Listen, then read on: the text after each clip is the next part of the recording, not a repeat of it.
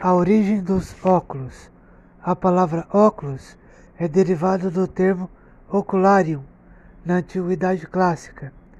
Era uma peça colocada nas armaduras dos soldados para que eles pudessem enxergar durante as batalhas.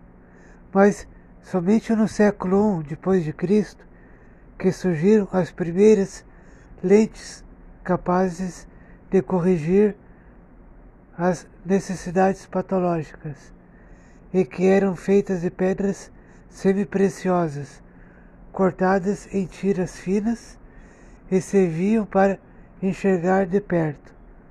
O responsável pela a criação atendia por Ausen, um matemático que formulou a teoria sobre a incidência de luz em espelhos esféricos. Isso em mil anos depois de Cristo.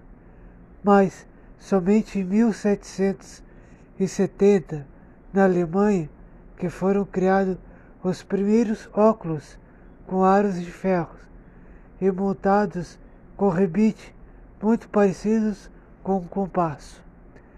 Se você gostou da curiosidade, Deixe seu comentário para mais curiosidades. Um abraço a todos.